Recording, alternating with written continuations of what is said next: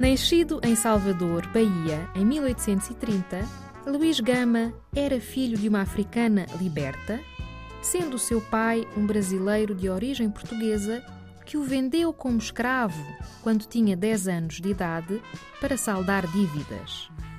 Viveu no Rio de Janeiro e em São Paulo e, já adulto, conseguiu provar que a venda da sua liberdade tinha sido ilegal. Foi sapateiro, militar e funcionário público.